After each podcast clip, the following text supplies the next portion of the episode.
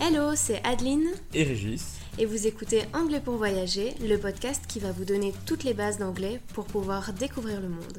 Bienvenue dans ce nouvel épisode.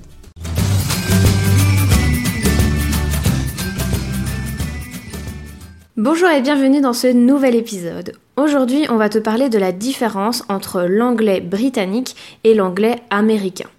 La première différence, c'est bien sûr l'accent et la prononciation. Au niveau de l'accent, cela semble assez évident qu'il y ait plusieurs accents en fonction des régions. Donc vous avez l'écossais, le gallois, le canadien, et il y aura des différences en fonction des régions, que vous soyez dans le nord de l'Angleterre, dans le sud, pareil pour les États-Unis. Il y a beaucoup d'accents différents. Et ça, tu l'entends assez facilement. Au niveau de la prononciation, certains sons sont différents. Euh, voici quelques exemples. Donc moi je dirais plutôt euh, à chaque fois les mots de façon britannique et Régis le dira à la façon américaine. Premier exemple, euh, le verbe danser se dira to dance. To dance. Donc écoutez bien la différence avec le an, to dance. To dance. L'eau se dira water. Water. Donc dans ce cas-ci, on remarque plusieurs différences, à savoir le A, water, Water. le T, water. Water. Donc ici, le T se dira un peu plus D. Et enfin, le R final, water. Water. Donc si vous écoutez bien, le R final en anglais ne s'entend pas, tandis qu'à l'américain, on l'entend bien. On répète encore une dernière fois, comme ça vous euh, voyez un peu les différences. Water, Water. On vous parlait du T, qui se prononçait D en américain. Voici d'autres exemples pour que tu puisses voir bien la différence. Par exemple, pour dire meilleur ou mieux, en anglais on dira better. En américain, on dira better. Dans better, on entend bien le T, et dans Better. on entend plutôt un D. Et pareil, on a un R final qui ne s'entend pas en anglais et un R final qui s'entend très fort en américain. Better, Better. C'est la même chose pour le mot, euh, par exemple, plus tard. Later, Later. on entend bien la différence avec le T et le son D. Et le R qui ne se prononce pas en anglais, tandis qu'il se prononce en américain. Later. Later. D'ailleurs, en anglais, parfois, donc le R, comme on l'a dit, ne se prononce pas. Par exemple, pour le mot voiture, on dira a car, A car. a car. A car. J'espère que tu entends bien la différence. On retrouve aussi certaines différences avec le son O ou la lettre O. Par exemple, le mot s'arrêter se dira en anglais to stop et en américain Stop. to stop. To stop. Donc en américain, le O se dira un peu plus A. Réécoutez bien. En anglais, to stop. En américain, to stop. Pareil pour le mot désolé. Sorry. Sorry. Sorry. Sorry. Et enfin, une dernière différence au niveau de la prononciation, c'est l'ajout du son y en anglais, mais pas en américain. Par exemple, pour dire nouveau, en anglais on dira new et en américain New. new. New. Pareil, euh, par exemple, pour euh, la taxe d'importation, comme à l'aéroport, quand euh, vous avez les magasins sans taxe, euh, on dira donc duty, Duty. duty, Duty.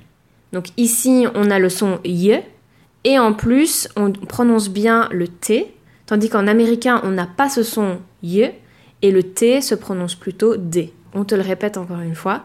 Duty, Duty. Il existe d'autres différences de prononciation qui sont plus pointues, mais on en aurait pour 3 heures pour tout expliquer. On a pris les différences principales. Si jamais ça t'intéresse que l'on fasse un autre épisode à ce sujet, n'hésite pas à nous le dire. Donc ça, c'était pour la première différence. La deuxième différence qu'on peut retrouver entre l'anglais britannique et l'anglais américain, c'est l'orthographe de certains mots. Alors on va te donner quelques exemples. Par exemple, pour le mot couleur, color, qui se prononcera différent, un peu différemment en américain aussi. On écrira en anglais britannique O-U-R à la fin, tandis qu'en américain, on retire le U. S'écrira juste O-R.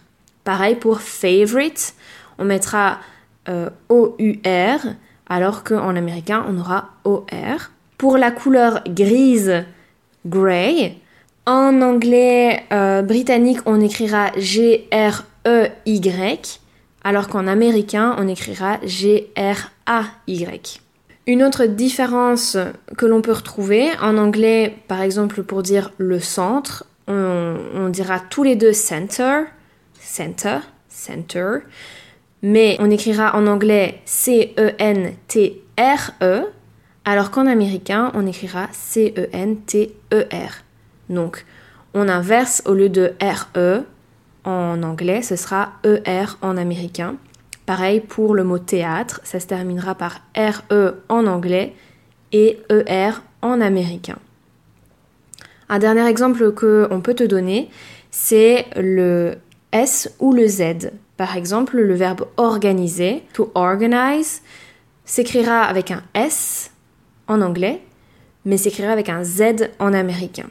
Alors tu pourras retrouver tous ces exemples et même plus d'exemples à l'écrit dans la mini-leçon, puisque à l'oral c'est un petit peu plus euh, compliqué de, de t'expliquer tout ça et ce sera plus percutant quand tu verras les mots à l'écrit. Donc d'ailleurs pour retrouver cette mini-leçon, tu dois être inscrit à la newsletter pour recevoir le code d'accès au groupe Facebook privé.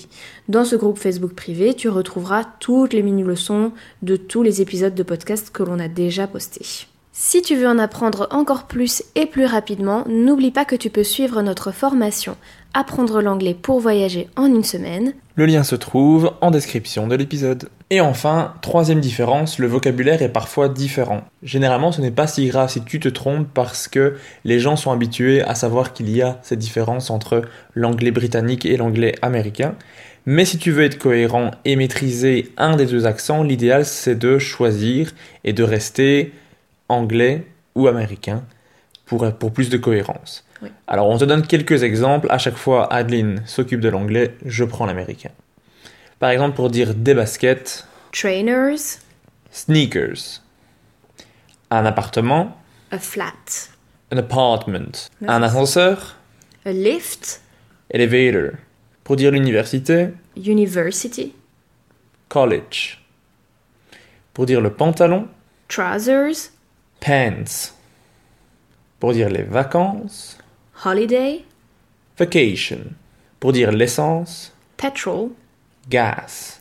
Mais attention, parfois un même mot signifie deux choses différentes que l'on soit au Royaume-Uni ou aux États-Unis. Par exemple, football, en américain ce sera du football américain, alors que si tu veux dire du foot, on dira soccer pour les Américains. Mais les Anglais utiliseront football, comme nous. Un autre exemple, c'est le mot chips. En anglais, chips signifie des frites, alors qu'en américain, ce sont des chips. Donc, pour dire des frites en américain, tu diras plutôt French fries ou fries. Et les Anglais diront crisps pour des chips. Donc, vraiment faire attention parfois aux mots que tu utilises puisque ça peut porter à confusion. Donc, on va peut-être les reprendre. Donc, les frites en anglais. Chips et en américain fries. Les chips en anglais crisps et en américain chips. Autre exemple, the first floor. Pour les Anglais, il s'agit du premier étage, comme chez nous, alors que pour les Américains, il s'agira du rez-de-chaussée. Alors que les Anglais, pour parler du rez-de-chaussée, utiliseront le mot ground floor. Alors il y a encore énormément d'exemples à te donner, donc si tu veux que l'on fasse une deuxième partie, ben viens nous le dire euh, sur le groupe Facebook privé, comme ça on pourra te préparer cela. Sinon c'est vrai que cet épisode va être beaucoup trop long. Merci d'avoir écouté cet épisode. Afin de recevoir cette mini-leçon par écrit, inscris-toi à notre newsletter. Abonne-toi au podcast pour ne rien manquer et rejoins-nous sur Instagram. Tous les liens se trouvent dans la description de cet épisode. À la semaine prochaine. Bye.